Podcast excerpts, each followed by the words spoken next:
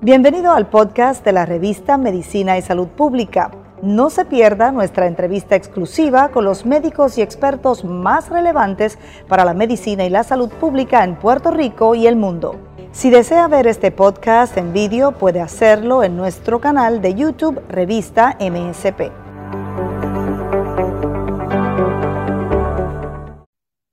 Gracias por conectarse con nosotros en MSP. En este momento hacemos una actualización importante de noticias en América Latina y comenzamos con Colombia, que hasta el momento ha aplicado el 64% de las dosis de la vacuna contra el COVID-19 que han llegado al país. Entre los cinco primeros departamentos que tienen un avance importante en la aplicación de esta vacuna están Risaralda, Quindío y Cundinamarca. El gobierno nacional ya ha asignado un total de 1.858.520 dosis de esta vacuna contra el COVID-19, de las cuales se han entregado 1.760.081 en todo el país. Estas cifras son con corte al 19 de marzo a las 12 de la noche, que es el último reporte que se tiene. De otro lado, en el país se han aplicado hasta el momento 1.131.999 dosis en todo el territorio nacional. A Risaralda se le han asignado 35.869 dosis de las vacunas, de las cuales se han entregado 30.872 y se han aplicado 28.784. Esto constituye el 93% de avance en la vacunación en este sector. De otro lado, los departamentos de Paupés, Bichada, Arauca, Putumayo y la ciudad de Buenaventura es donde menos avance eh, se registra de vacunación, siendo justamente Buenaventura la última de la lista. Cabe resaltar que este fin de semana también llegaron al país 774.320 vacunas de la farmacéutica Sinovac y en otras noticias, también de Colombia, justamente hace pocos minutos se conoció que el senador Gustavo Petro habría dado positivo para COVID-19, al igual que su esposa, Verónica Alcocer, y su hija menor. La noticia la reveló justamente la propia familia a través de un comunicado.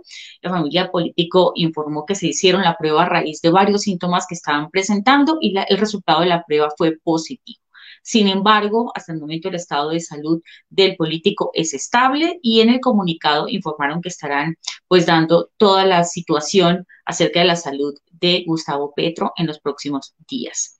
En otras noticias, esta vez en Chile, el 74% de la población entrará a cuarentena estricta por alza de contagios. Las autoridades sanitarias pues ven un alarmante aumento en el número de casos de COVID-19 y justamente informaron este lunes que van a, van a volver mucho más estrictas las medidas de confinamiento para combatir esta alza que sufre el país y esto será a partir del próximo jueves. Cerca del 74% de la población del país va a entrar en cuarentena. Estas nuevas restricciones afectan a 42 comunas que son pues ciudades o sectores de ciudades a lo largo del país y tendrán como resultado 13.7 millones de personas de los 19 millones que habitan en esta nación que entrarán a cuarentena, que, estarán, que pasarán a ser confinadas a partir del próximo jueves 25 de marzo.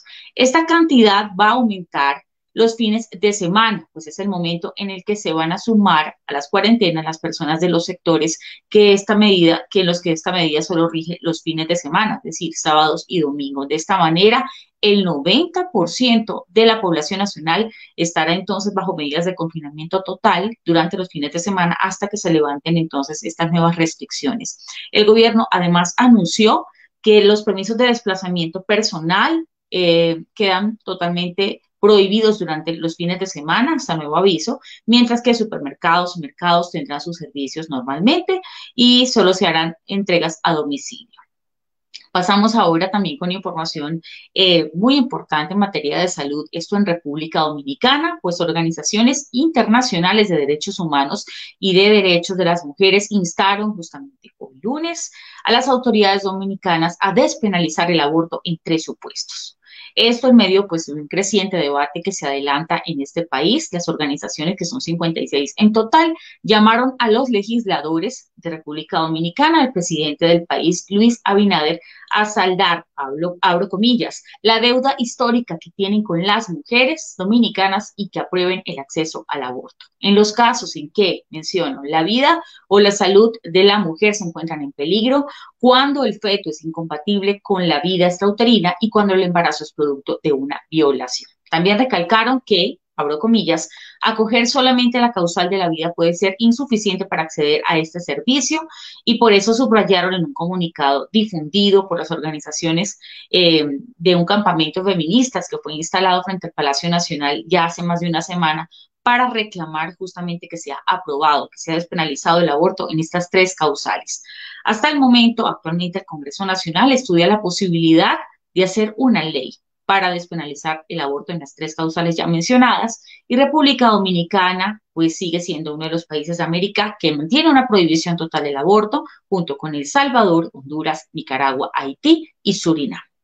Gracias a ustedes por conectarse con nosotros en esta actualización importante de noticias. Recuerden que la ciencia y la salud siempre son noticias. Lo invitamos a compartir esta información y MSP está en todas las redes sociales. Feliz noche.